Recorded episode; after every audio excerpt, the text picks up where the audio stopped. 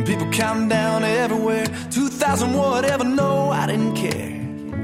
Cause baby, you were there. And once again, couldn't help but stare. No matter where we go, no matter what we do, if you're there, girl, I've got my eyes on you. Don't matter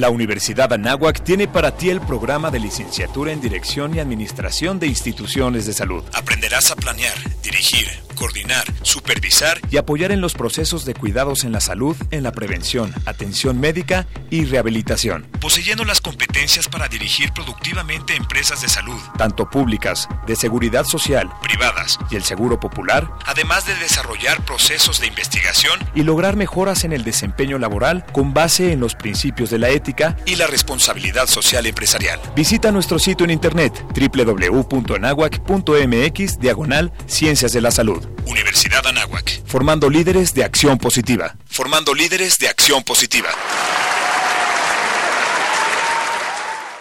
La Escuela de Ciencias del Deporte ofrece a toda la comunidad anáhuac asistencia clínica, participación en torneos internos y la oportunidad de formar parte de sus equipos representativos como atletismo, básquetbol, fútbol americano, fútbol rápido y soccer, montañismo, natación, pádel, taekwondo. y muchos otros más. Para mayores informes, dirígete con el maestro Marco Antonio Villalbazo Hernández al teléfono 5627-0210, extensión 8440 y 8476 o visita nuestro sitio en internet www.anahuac.mx diagonal Ciencias del Deporte.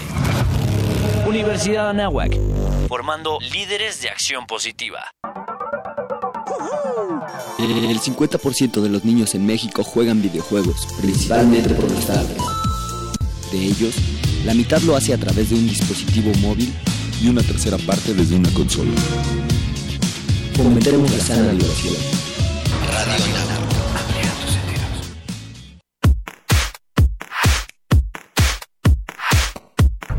un programa te sumergirá en la conciencia social, la familia, los valores y ética profesional como personal, ese es Humanízate.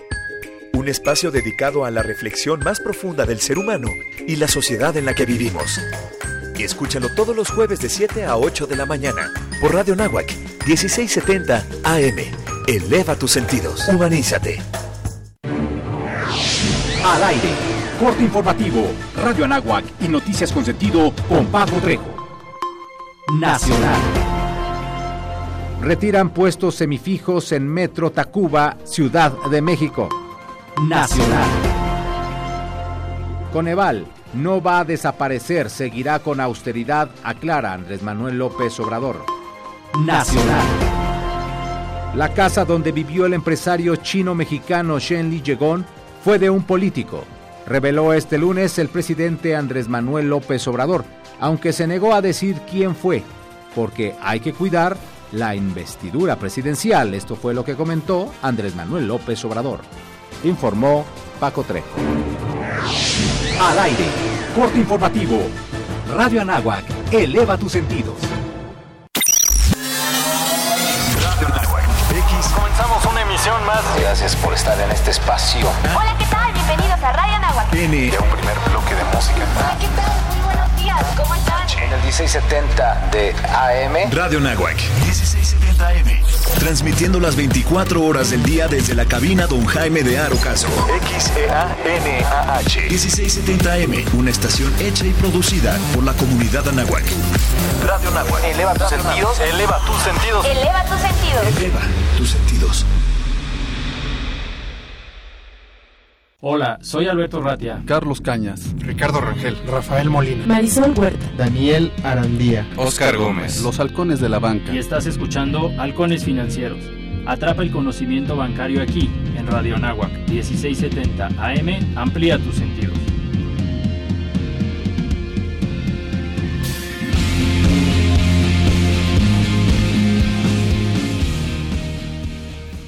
Hola, muy buenos días. ¿Cómo están todos? Como cada martes a las 7 de la mañana están en su programa Halcones Financieros, atrapando el conocimiento bancario aquí en Radio Anáhuac 1670M.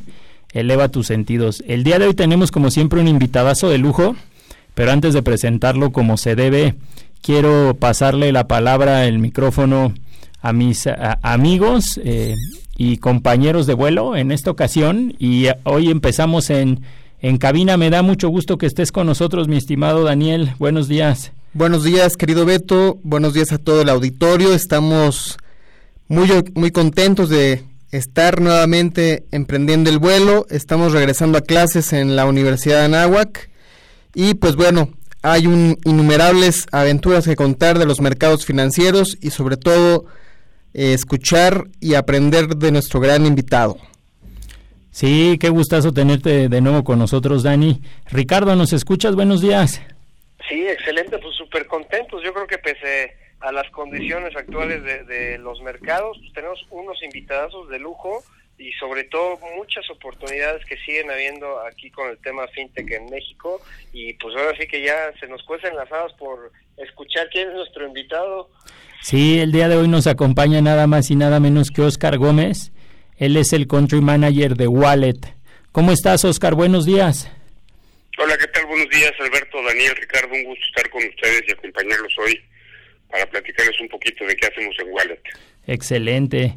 Oye, pues estás de acuerdo, nuestros radioescuchas, pues es la comunidad estudiantil, eh, académicos, empresarios y cada vez más hay más personas eh, que no están tal vez directamente relacionados con, con, la Universidad de Anáhuac, pero que nos escuchan.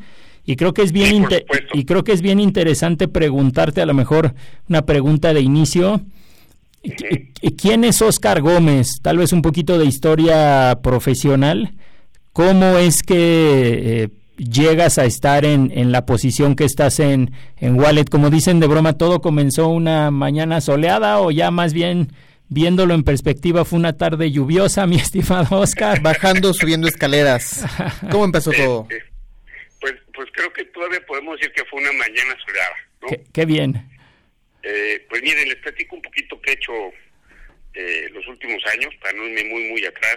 Ya no estoy tan tan joven en este mundo, eh, ni, ni, me cuesta el primer hervor, entonces no, no me voy muy, muy, muy atrás, me voy a ir solamente un poquito atrás. Eh, mis últimos años de experiencia formé parte de, Grupo Salinas. Eh, inicialmente yo entré a la parte de retail en Grupo Electra para un proyecto justamente de reingeniería financiera. Cuando yo participé en Grupo Salinas, este, en Electra, eh, Banco Azteca no existía. Entonces fue muy interesante para mí conocer el modelo de retail cuando el propio retail otorgaba financiamiento eh, sin tener un brazo financiero eh, regulado. Independiente, eh, digámoslo así, o separado. pues era financiamiento propio, pero no tenía una regulación bancaria. Ok. era una cartera que se financiaba con recursos propios y de algunos inversionistas. y me tocó justo este proyecto en donde se tuvo que hacer todo un análisis de si era correcto que eh, el crédito fuera gestionado por la misma persona que se encargaba de la parte comercial, lo cual pues la lógica dio como conclusión que era tener al, juez y parte no de lo mismo. el, gerente pues otorgaba el crédito, pero también a quien comercializaba, entonces era un modelo un poquito pues perverso por así decirlo en unas palabras muy muy simples, ¿no? Ok. Eh, a raíz de todo este estudio y pasando algunos eh, que puede decir un par de años, eh, le otorgan a don Ricardo Salinas, después de más de 20 años en la Ciudad de México y en el país, pues, la primera licencia para operar un nuevo banco de cero, ¿no? Okay. Y ahí es cuando surge Banco Azteca. Y tengo la suerte de formar parte del equipo fundador de Banco Azteca que nos encargamos de conseguir la licencia de funcionamiento para el Banco de México. Esto es que se traduce a conseguir que la Comisión Nacional de Banca y de Seguros en México, Banco de México y la Secretaría de Hacienda te autoricen abrir las puertas del banco, subirle el switch a los sistemas y poder empezar a operar. Y logramos esta certificación en tiempo récord. Si no te miento, hoy mal no recuerdo, en cinco meses logramos obtener esta certificación. ¡Wow! ¡Qué bien! Estar al aire eh, antes que terminara ese año. Eh, logramos estar al aire con Banco Azteca, que rompió muchos paradigmas, ¿no? Mucha gente decía que iba a ser un fracaso tener un banco dentro de una tienda, que eso iba a ser imposible, que era un modelo que estaba sentenciado a morir, que la gente jamás iba a poder ahorrar ahí, que la gente no iba a querer entrar a un banco donde había una tienda en lugares eh, pues no muy eh, favorables para tener a lo mejor sucursales bancarias como podrían ser en el borde de Sochaca, en Chalco, eh, en la parte más de adentro de Tláhuac, sí, sí. en, en, algunas zonas bastante riesgosas para la banca. Ajá. Y bueno, el modelo de Banco Azteca fue exitoso, muy exitoso, tan exitoso que al cabo de año y medio, don Ricardo Salinas decide que quiere replicar este modelo en los países de Latinoamérica donde se pueda hacer y en los países donde el grupo ya tenía presencia comercial. Y de ahí, eh, de la mano con en aquel entonces mi, mi, jefe, que ustedes lo conocerán bien, es Don Luis Rivera. Ok, sí, sí. El actual presidente de la Asociación de Bancos de México. Decidimos bajar a ir tocándole puertas a las autoridades eh, de los diferentes países eh, donde había operación comercial y donde no tenemos eh, presencia comercial, tanto de gobierno como financieras, para presentarles el modelo de negocio de Banco Azteca y Electra en México. Y logramos abrir seis licencias bancarias, que fueron en Guatemala, Honduras, El Salvador, Panamá, Brasil y Perú. Ok. Y una licencia que nada más fue para operar eh, comercialmente y tener una financiera en Argentina. En todos los países donde logramos hacer esto, pues tuvimos presencia. Por temas de estrategia y de negocios se cerró Argentina y Brasil. Son países eh, que en el caso de Argentina fueron muy complicados los momentos operativos cuando estuvo la señora Cristina Fernández como presidenta. Okay. Y se tuvo que cerrar la operación por todo este tema que hubo de devaluación del peso argentino versus dólar, el cierre de eh, importaciones, los aranceles que se impusieron, no hacían viable comercialmente seguir operando ahí. Y Brasil, que es un animalito aparte, ¿no? Brasil es Sí. muy complicado. Cada, cada, cada, cada estado es un pequeño Brasil. Mm, y le costó mucho a, a- a Banco Azteca poder operar, a la parte comercial también le costó mucho trabajo poder operar, hasta que pues también por decisión de negocio pues se cerró. Y después, Oye, Oscar.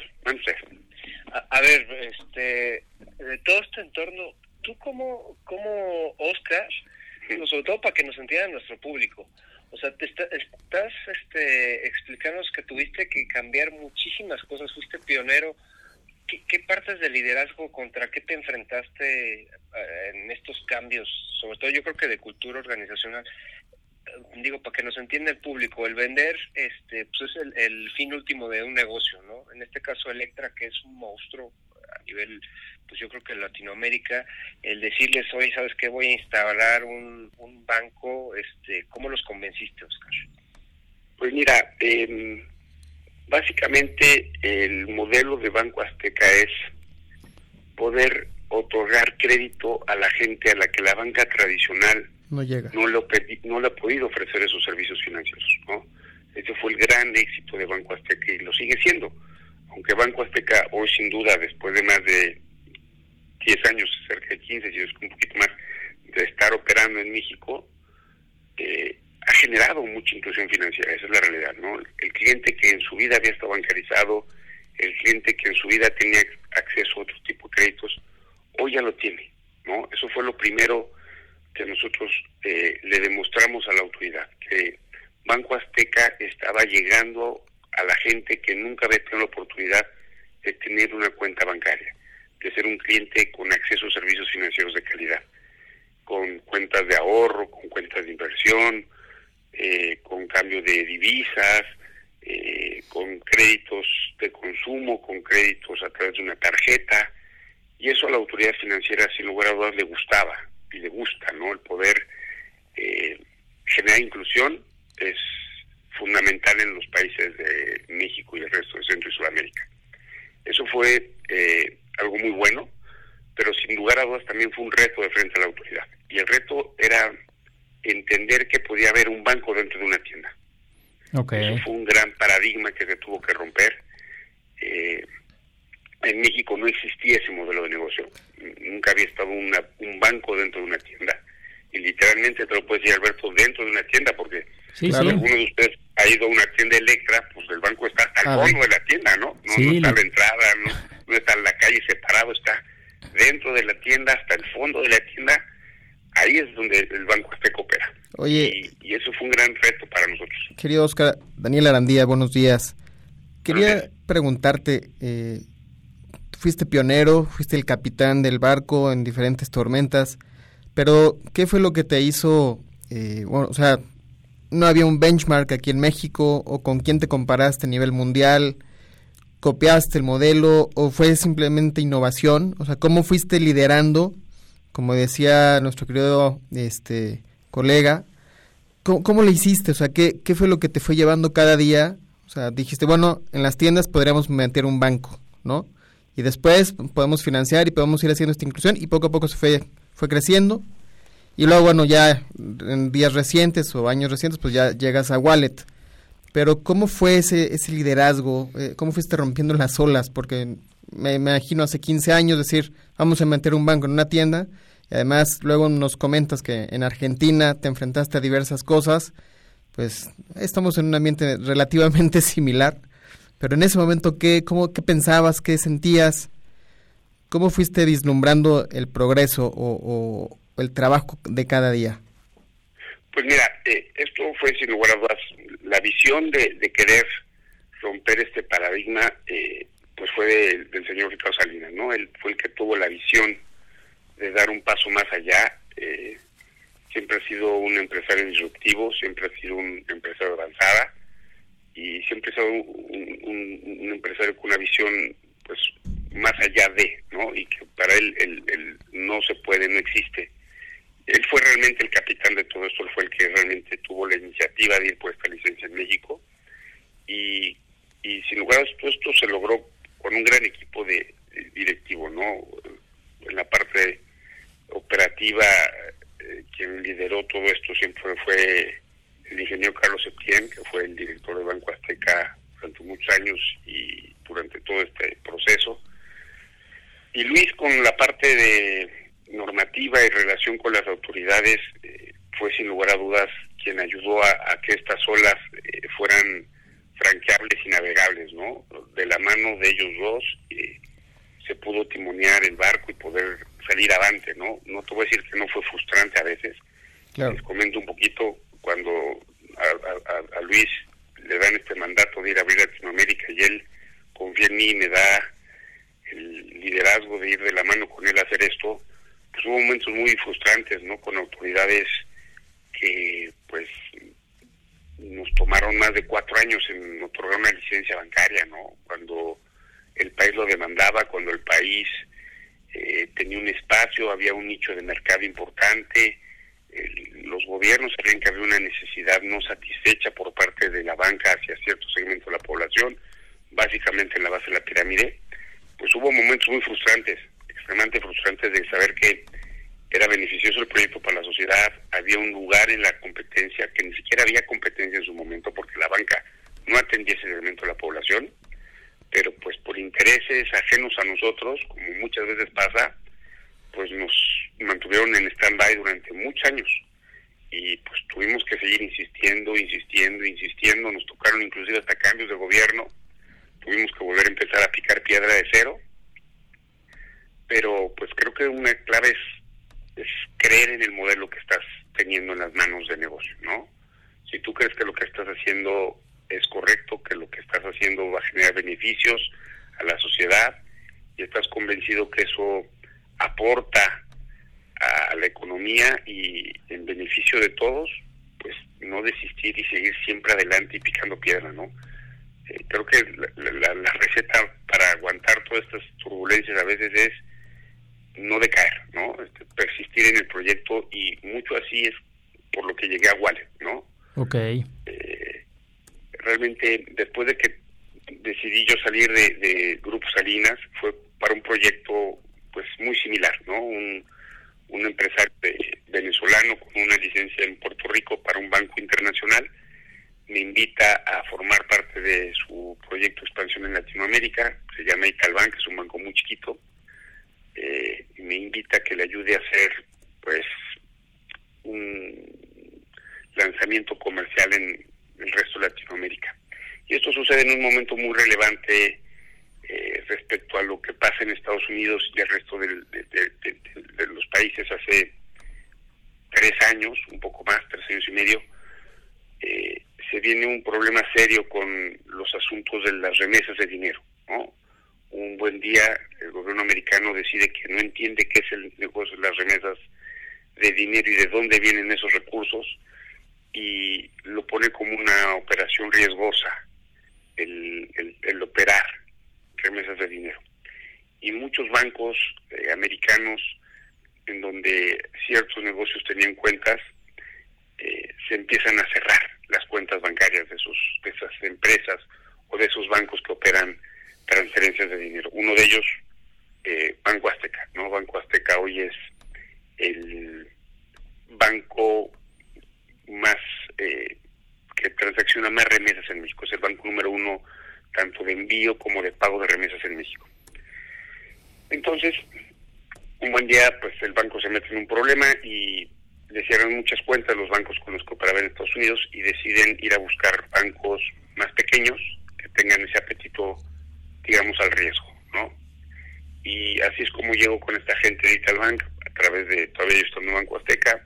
Okay. Yo soy en el Banco Azteca para emprender este proyecto de Italbank y trabajo con ellos durante un par de años eh, ayudándolos a que el banco se posicione en el mercado latinoamericano, básicamente Centro y Sudamérica, eh, logrando que algunos bancos en Guatemala eh, básicamente abrieran cuenta con ellos para poder operar el tema remesas.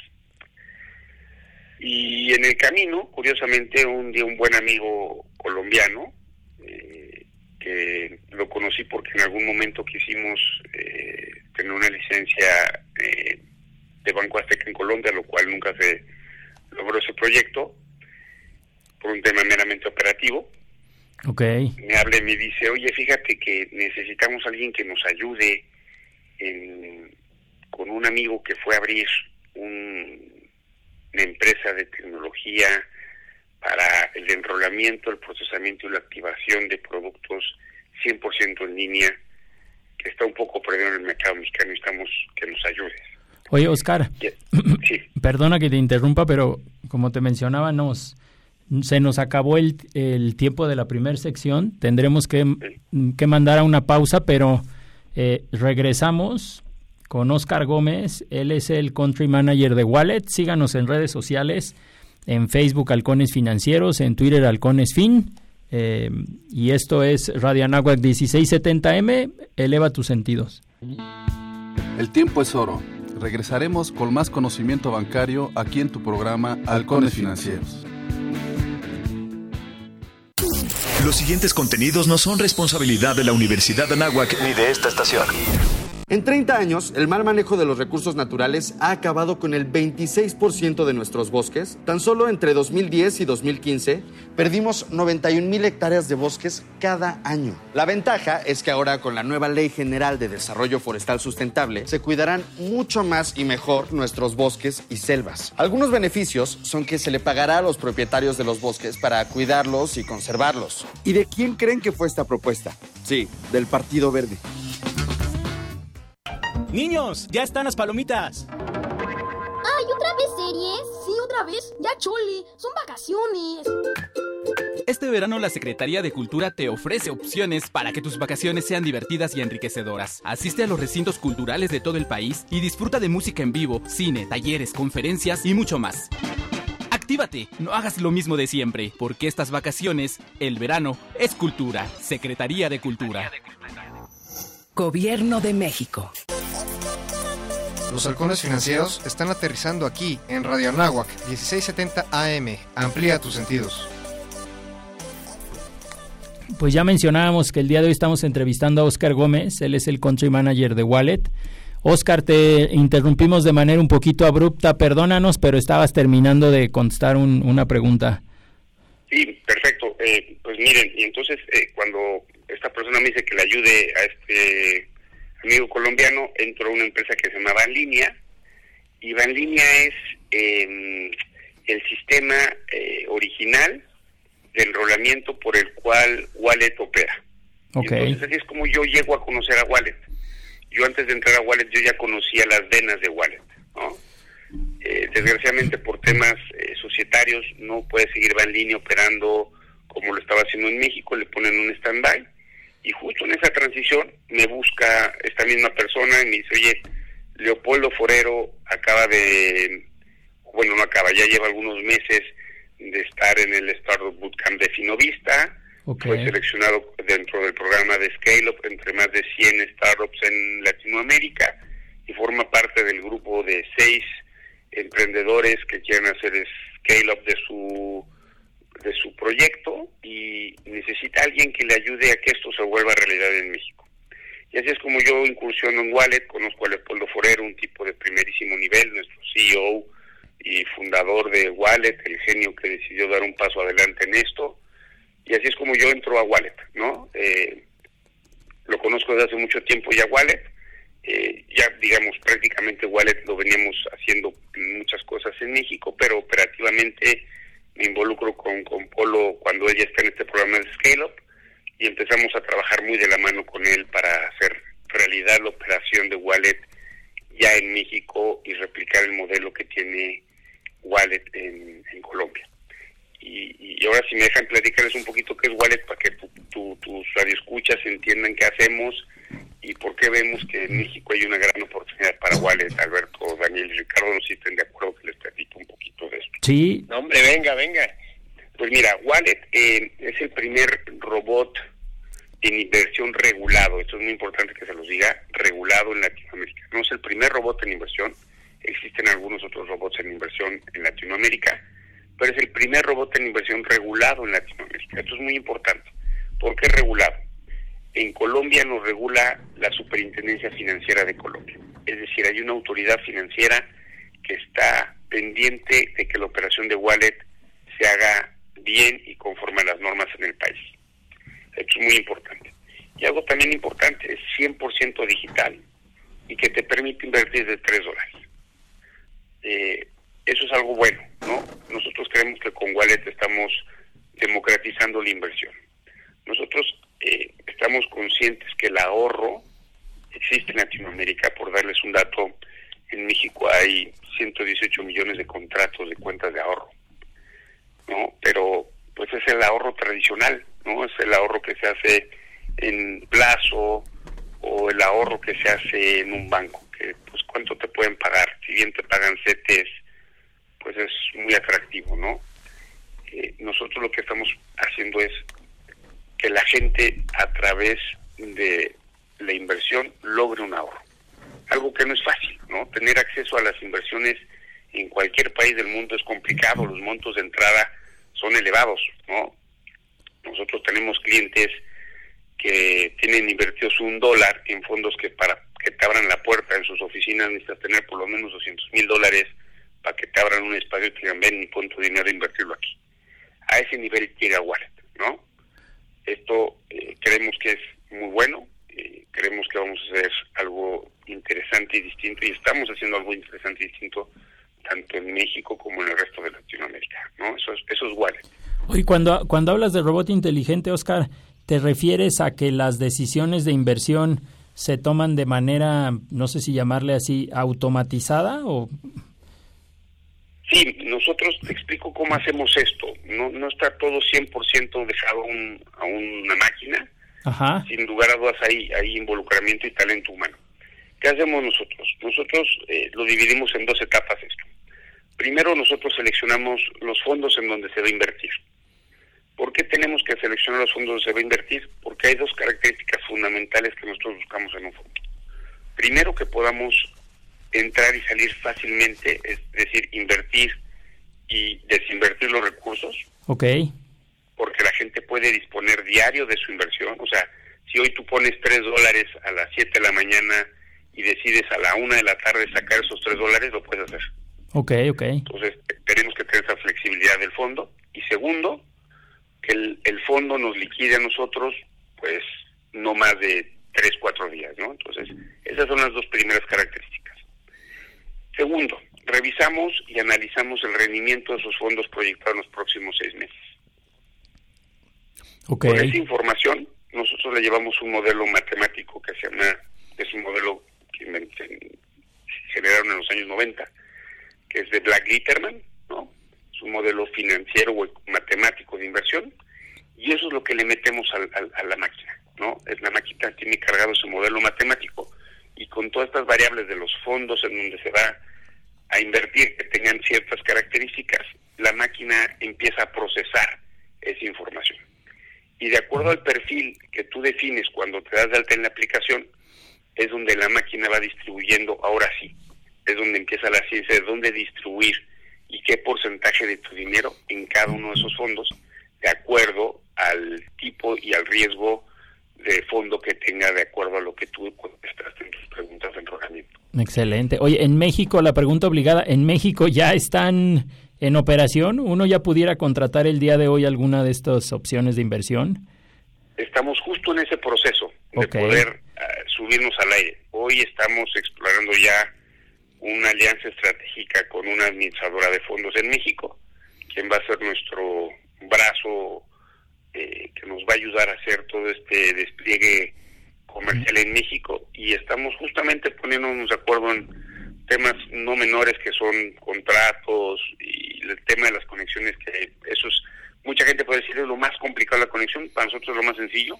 Mm. más complicado es el tema contractual de cómo vamos a ponernos de acuerdo qué hace cada una de las partes cómo vamos a salir de frente al cliente contractualmente hablando para que la autoridad esté tranquila y conforme con lo que estamos haciendo. Y eso haremos y estamos pensando que podemos estar al aire los próximos dos, tres meses. Nuestro objetivo es estar en producción para que la gente pueda empezar a invertir eh, mediados de noviembre a más tardar. Ok, querido Oscar, me imagino que esto se lanza primero con pruebas piloto. ¿Ustedes están aquí en México? O sea, si lo hacen así o es cuando ya esté todo aprobado? ¿Cómo, cómo ¿Cómo eh, iniciaría esa, la implementación, por ejemplo, en, el mercado mexicano? Eh, empezaremos eh, al, al, 100. La idea es no, no, no, no vamos a empezar piloto porque ya traemos nosotros todo un background operativo y comercial en Colombia. ¿no? De acuerdo, en Colombia hoy, tenemos más de 13 mil clientes que ya están arriba en la plataforma, que ya se enrolaron cerca de 7.000, 8.000 clientes transaccionan constantemente en la plataforma.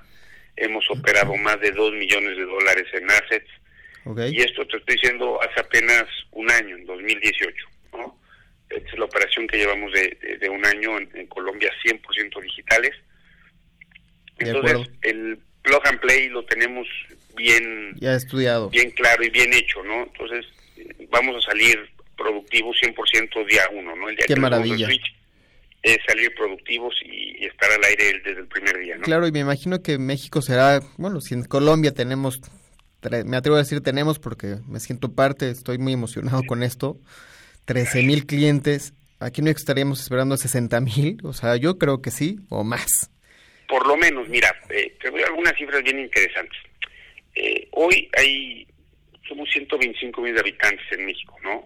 eh, de los cuales según el INEGI, somos más o menos 83 millones de población económicamente activa. O sea, personas que tienen entre 15 y 65 años de edad, que ya podrán generar un ingreso a través de un trabajo y por lo tanto tener un, pequeño ahorro, no un pequeño dinero destinado al ahorro. Pero la gente que ha tenido acceso a la inversión en México a través de, una plataforma o a través más bien de un, agente que les permita acceder a esa inversión, pues al año pasado se reportó en la Comisión Nacional Bancaria de Valores solamente 269 mil cuentas en casas de Claro. Mm, solamente el punto 3% de la población económicamente activa ha tenido acceso al ahorro a través de la inversión de calidad, no no la, la inversión que la gente hace, la gente hace en el retail, que a lo mejor sí, de tandas. en la tanda o en la nómina y que les dé el 1% si bien es anual, ¿no?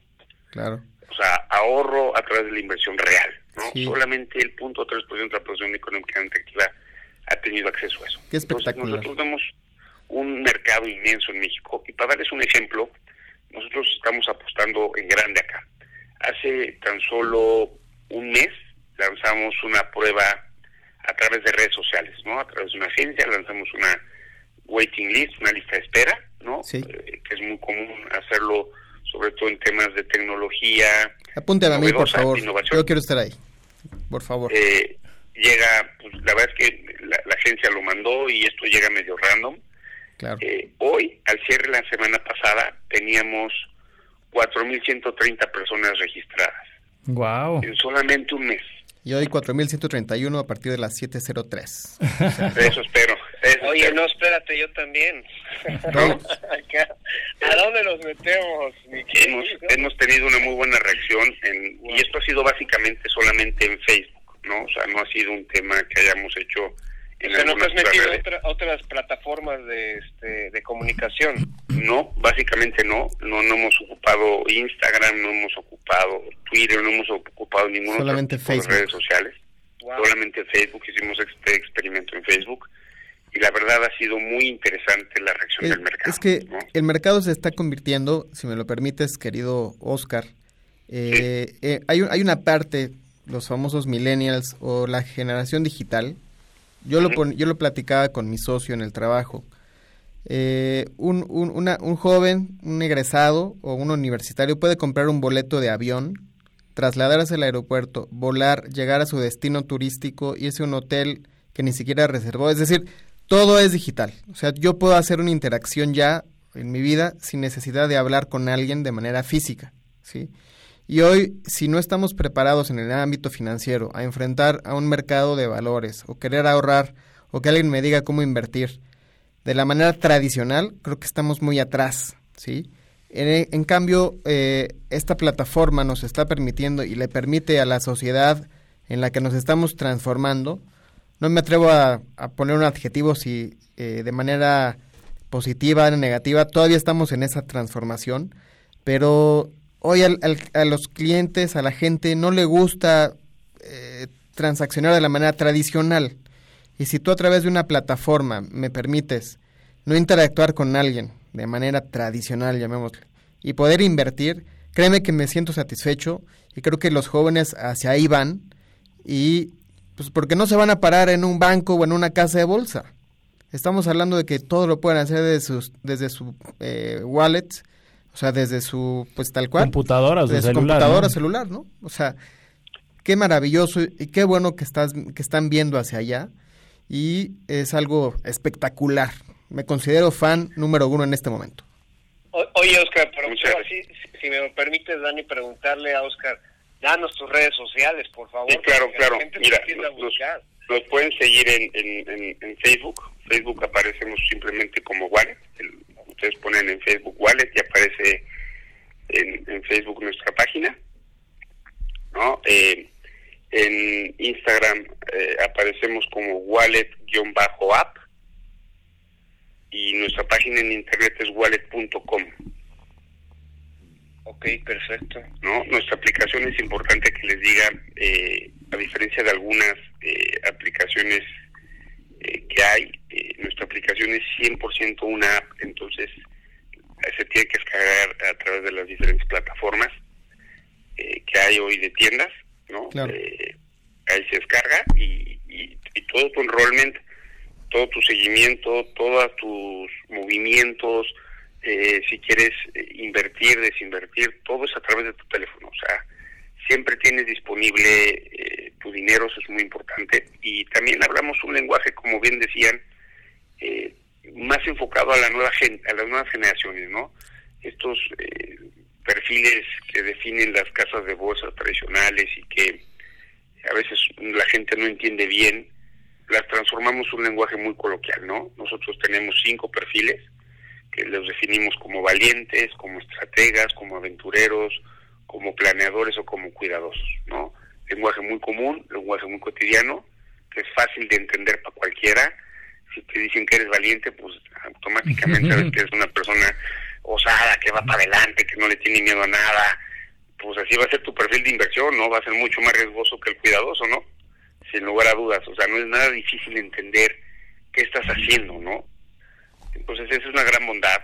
También siempre aparece en qué estás invirtiendo, lo cual es muy importante.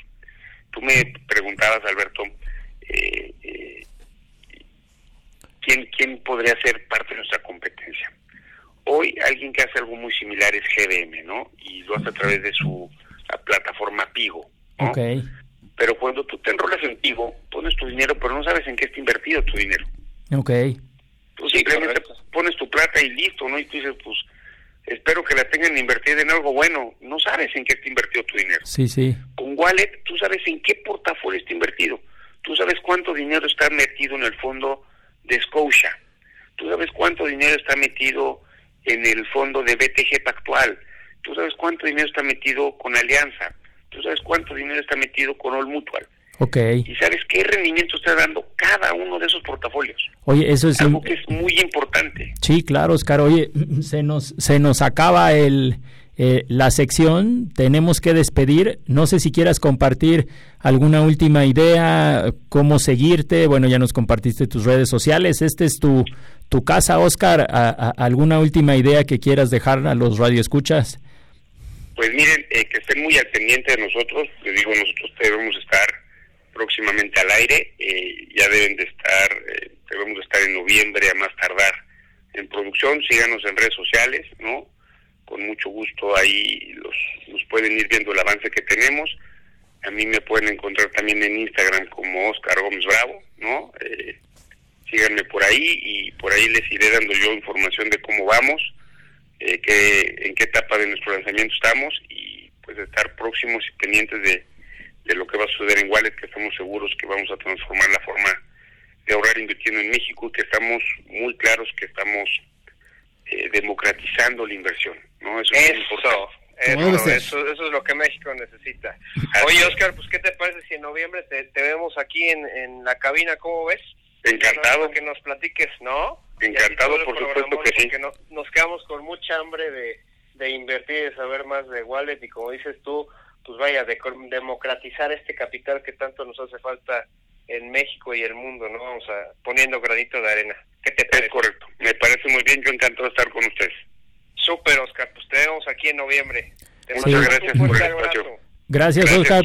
Gracias. Pero gracias regresamos Pero... después de regresamos después del corte. Este es eh, su programa Halcones Financieros en Radio Anáhuac 1670M. Eleva tus sentidos. El tiempo es oro. Regresaremos con más conocimiento bancario aquí en tu programa Halcones Financieros. ¿Te gustaría practicar algún deporte? La Escuela de Ciencias del Deporte ofrece sus modernas y multitudinarias instalaciones. Contando con campos profesionales para fútbol, soccer y fútbol americano, un gimnasio, pista de atletismo, canchas de tenis, básquetbol y voleibol, entre muchas otras. Para mayores informes, dirígete con el maestro Marco Antonio Villalbazo Hernández al teléfono 5627-0210, extensión 8440 y 8476. O visita nuestro sitio en internet www.anahuac.mx diagonal Ciencias del Deporte. Universidad Anáhuac, formando líderes de acción positiva. En Radio Nahuac nos gusta estar presente en todos lados. Síguenos en nuestras redes sociales: Facebook, Radio Nahuac, Twitter, arroba Radio Anáhuac AM, Instagram, Radio Anáhuac 1670. Ya lo sabes, Radio Nahuac. Eleva tus sentidos. Mark Webb es un director estadounidense de videos musicales y películas de cine, famoso por colaborar con artistas como Weezer, Snow Patrol, POD y Miley Cyrus, entre otros. Incursionó en Hollywood con el largometraje 50 Days of Summer y su más reciente éxito fue The Amazing Spider-Man, estelarizada por Emma Stone y Andrew Garfield. Porque ni Cronos imaginó lo que sucedería hoy en día.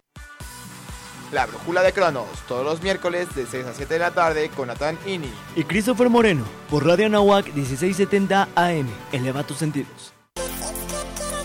Los halcones financieros están aterrizando aquí en Radio Anáhuac 1670 AM. Amplía tus sentidos. Oigan, pues ya estamos de regreso. Eh, eh, ahora vamos a entrevistar a José Rivas. Él es el CEO y fundador de Consigue, porque en Consigue acaba de pasar una, una noticia muy buena. Queremos compartirla con nuestros radioescuchas. José, ¿nos escuchas? Buenos días, ¿cómo estás? ¿Qué tal? Buenos días. Sí, los escucho muy bien. Perfecto, pues mira, tenemos como 15 minutos todavía de programa, yo creo que nos da muy buen tiempo para que nos compartas. La es que nos hubiera gustado tenerte antes en el programa, pero nuestros buenos amigos de Startup Bootcamp, que entiendo que participaste con ellos en, en estos programas de, de, escalamiento, de incubación, de aceleración que tienen a nivel Latinoamérica, bueno, entiendo que a nivel mundial, nos compartían una noticia y, y, si me permites, a lo mejor entramos un poquito en materia porque nuestros radioescuchas quieren, quieren conocer un poquito más. Escuchamos que consigue esta plataforma mexicana, orgullosamente plataforma mexicana de crowdfunding, que da financiamiento a pymes, está en proceso de ser comprada por una SOFOM, también mexicana. ¿Es, es correcto, José? Es correcto. De hecho, de hecho ya fue adquirida como tal por, por esta SOFOM. Ok. Ahora platícanos un poquito cómo es que cómo es que se da ese acercamiento. Nosotros nos habíamos quedado que a lo mejor consigue estaría en proceso de solicitar la autorización para estar bajo la ley FinTech formalmente como una institución de financiamiento colectivo. Ya no sé si esa autorización con los nuevos accionistas continúa o a lo mejor ya se convierte como parte de la SOFOM. No sé qué nos puedas platicar en, en ese sentido, mi estimado José. Claro, sí, mira, efectivamente estuvimos nosotros trabajando mucho en los últimos meses eh, en este tema de la regulación. Como sabes, todas las empresas que hacen crowdfunding tienen, tienen que hacerlo como tal, tienen que sacar la regulación antes del 23 de septiembre. Eh, pero este acercamiento en sí con esta SOFOM se dio a partir de que empezamos a trabajar sobre una alianza. Una alianza donde ellos iban a ser los que iban a estar fondeando las pymes que nosotros íbamos a estar trayendo. La alianza funcionó bien y pues eso nos llevó ahora sí que una cosa a la otra y, y fue que, que, empezamos a platicar sobre, sobre este tema de la adquisición, ¿no? Okay. Ya una vez que se decidió el, el, tema de la adquisición, realmente nos vamos a enfocar a, hacia las pymes, hacia ir sobre el financiamiento de recursos propios, por lo cual ya no estaríamos optando por, por la regulación. Al menos de momento es eso, ¿no? Ok, en otras palabras, si me permites el término, consigue, aporta obviamente la base de, de, solicitantes o la base de pymes que tiene actualmente, aporta todo ese conocimiento y toda esa experiencia para trabajar de manera digital o para trabajar en línea su modelo de negocio. Y Capital Tech, corrígeme si, si no es correcto el nombre de la SOFOM, aportaría... Es, aportaría ese fondeo o esos recursos de sus accionistas para continuar con el crecimiento tan importante que estaba teniendo Consigue y, y, esos recursos servirán pues para continuar financiando a las pymes. Es correcto, es tal como lo mencionas. Ok, la marca de Consigue, ¿ustedes creen que se, que se mantenga? A lo mejor, si te hago alguna pregunta que tiene más que ver con Capital Tech, nos dices con toda confianza, ¿eh, mi estimado José? Porque como te adelantamos, este, este programa es educativo 100% y es como tomarse un, un, exacto, un cafecito entre, entre amigos, entre los invitados y nosotros. ¿no? Sí, sí, claro, digo, adelante, no te preocupes. Ok, no, nos queda a lo mejor esa es, esa duda de bote pronto si consigue la marca comercial seguirá eh, como que promocionándose, utilizándose por parte de Capital Tech o a lo mejor es algo que se absorbará y Capital Tech manejará su marca o continuará eh, financiando a las pymes que entiendo que ellos ya venían haciéndolo, ¿no? Sí, Sí, sí, sí. Mira, si quieres te, hago un poquito de contexto para, para empezar a hablar de qué es Consigue. Gracias. Eh, Consigue al final nace como, como una plataforma digital que, como mencionaba incluso el, el exponente de hace un rato, de hace unos momentos, nosotros también nacimos con esta intención de, de, democratizar, ¿no? Pero nosotros lo que buscamos es democratizar el acceso al financiamiento para todas las pymes, pero además eliminar las fricciones propias de la banca tradicional. Realmente la misión de nosotros siempre fue estar enfocados en las necesidades de nuestros usuarios. Y en respuesta a tu pregunta, pues hoy todavía no, no, no se ha tomado esta decisión entre si continuamos con la marca como tal comercial de Consigue esta o esta absorbida eh, en, el, en el mediano corto plazo por, por Capital Tech, ¿no? Ok. Ahora, ¿ustedes tenían en Consigue ya inversionistas institucionales o empezó con, con recursos de los socios originales? Te lo pregunto porque de repente si em, recibes dinero de algún fondo de Venture Capital o estos fondos de capital semilla, a lo mejor con un evento así de compra, a algunos les gustaría ya realizar una ganancia y dicen, oye, pues yo ya vendo lo que había comprado en 10, lo vendo en 50 o en 100 y pues estoy teniendo muy buen rendimiento. No sé si estabas en ese caso. Mira, nosotros eh, iniciamos al principio con recursos propios de los socios y posteriormente recibimos inversiones ángeles y por ahí el mismo Starus me invirtió también, también en nuestra compañía. Ah, excelente. Ahora, todos esos socios, ¿hay alguno que sale al 100% o a lo mejor hay algunos que dicen, oye, si Capital Tech nos compra, es una excelente señal, vamos a quedarnos en la empresa otro, otro ratito más, ¿no? Por llamarle de alguna manera, algunos años más. Sí, no, todos salen al 100% en esta, en esta ocasión. Ok. Todos salieron al 100%. Ok, ok. Oye, José, Ricardo Rangel, ¿cómo estás? Bien, Ricardo, ¿y tú qué tal? Eh, que bueno, pues muy emocionado porque creo que es, la primera eh, empresa fintech eh, que, que es comprada por una Sofom, ¿no? En México, si no más me equivoco. Sí, fíjate, curiosamente sí, ha habido adquisiciones recientes de bancos hacia fintech por una SOFOM como tal, por, por una SOFOM que es la primera que se atreve a hacer ese tipo de inversiones, esa es la primera ocasión. Eh, y también es la primera empresa de crowdfunding que como tal consigue que, que es adquirida. Wow, wow. Oye, eh, no seas malo, ¿puedes platicarnos más o menos eh, el tipo de clientes que ustedes manejan, los sectores que atienden tanto, digo, podría ser enriquecedor si, si nos comentabas un poquito de, de Capital Tech y de este de, y de consigo este por separado para que nos entienda un poquito el público. Pepe por favor. Sí claro por supuesto. Mira nosotros como tal consigue lo, lo que hacíamos era facilitar el financiamiento a las pymes por medio del factoraje no sucede muy comúnmente que las empresas cuando nacen lo primero que buscan es un gran cliente y cuando lo consiguen se dan cuenta que precisamente son estos los mejores clientes los que siempre pagan en plazos en estos plazos de 30, 60, 90 y hasta 180 días. Eso en sí lo que hace es complicarles la operativa a las empresas. Les complica el pago a proveedores, les complica el pago de nóminas, les complica el flujo de efectivo. Es ahí donde entramos nosotros, financiando este plazo entre la entrega del producto o servicio y la fecha de pago. Me gustaba mencionar que lo que hacíamos era traer dinero del futuro al presente de las pymes. Todo esto, evidentemente, sobre un proceso completamente digital y centrado en el usuario. Es decir, nosotros lo que hacíamos era este factoraje financiero, pero facilitado por, por toda la tecnología. Y Capital Tech ha sido una empresa que se ha enfocado en el sector de exportación e importación.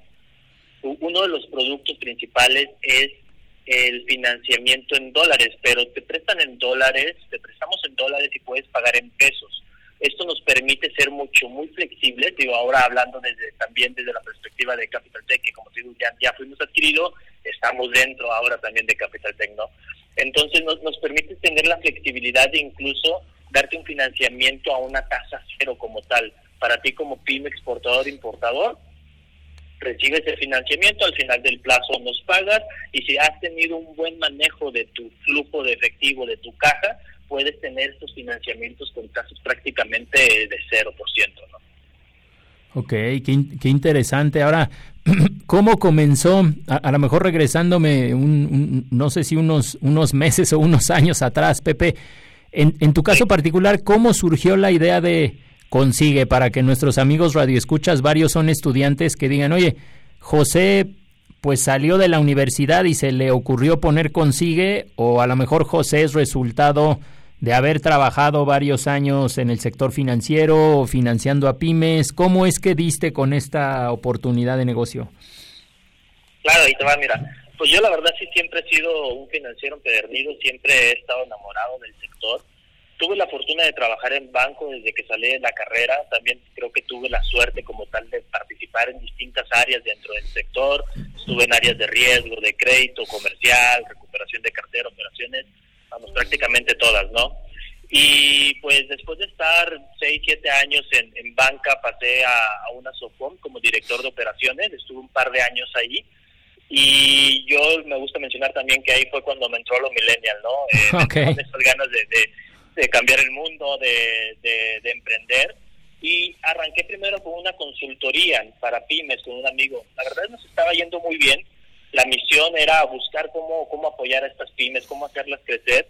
Pero justo ahí es donde me di cuenta que las pymes si bien sí necesitan consultoría, lo que más bien necesitan es este financiamiento, ¿no? Ok. Y, y este financiamiento, lana, o sea, este financiamiento de corto plazo que, que es el que les da estos respiros, que es el que les da el poder manejar mejor su flujo de efectivo y que los bancos tradicionales regularmente lo reservan para empresas pues que ya tienen más de cinco años operando o que ya venden cantidades estratosféricas que pues, realmente no, no, no, no van a este nicho de las que están buscando crecer, ¿no? Y es ahí justo cuando, pues yo en mi previa experiencia en banca, que había estado en diferentes áreas, empiezo a buscar como que esta idea que, que pueda apoyar a las pymes, ¿no? Y es donde, donde nace Consigue.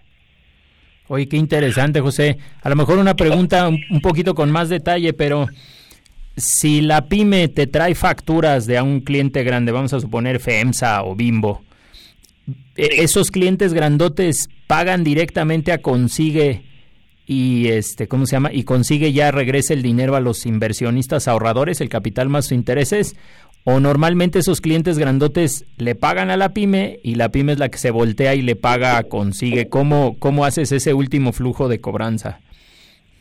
Pues mira, de las dos maneras. Para cuestiones de, de, de mitigar el riesgo siempre es mejor que la gran empresa te pague directamente a, a Consigue en este caso, pero realmente para lo eso es lo que hacen los bancos, ¿no? Y eso es lo que muchas veces un banco tú vas con, con- con una pyme y le dices, oye, le trabajo a FEMSA, tengo facturas de FEMSA, pero resulta que precisamente como ellos no trabajan con FEMSA, a pesar de ser FEMSA, puede que no te tomen la, la factura, ¿no? ¿Por qué? Porque FEMSA no les paga directamente. Y nosotros lo que buscamos pa- para darle vuelta a esto fue precisamente encontrar la manera en que pudiéramos recibir los pagos ya de la pyme directo y no de la gran empresa y así poder apoyar a un mayor número de pymes. Oye, suena, suena extraordinario. Entiendo que tú sigues eh, dentro de, de esta, mm, digámoslo así, de este modelo de negocio. ¿E- ¿Eres parte de Capital Tech o también estás eh, saliéndote de, de, de este negocio y te dedicarás a lo mejor a algún otro proyecto, mi estimado José?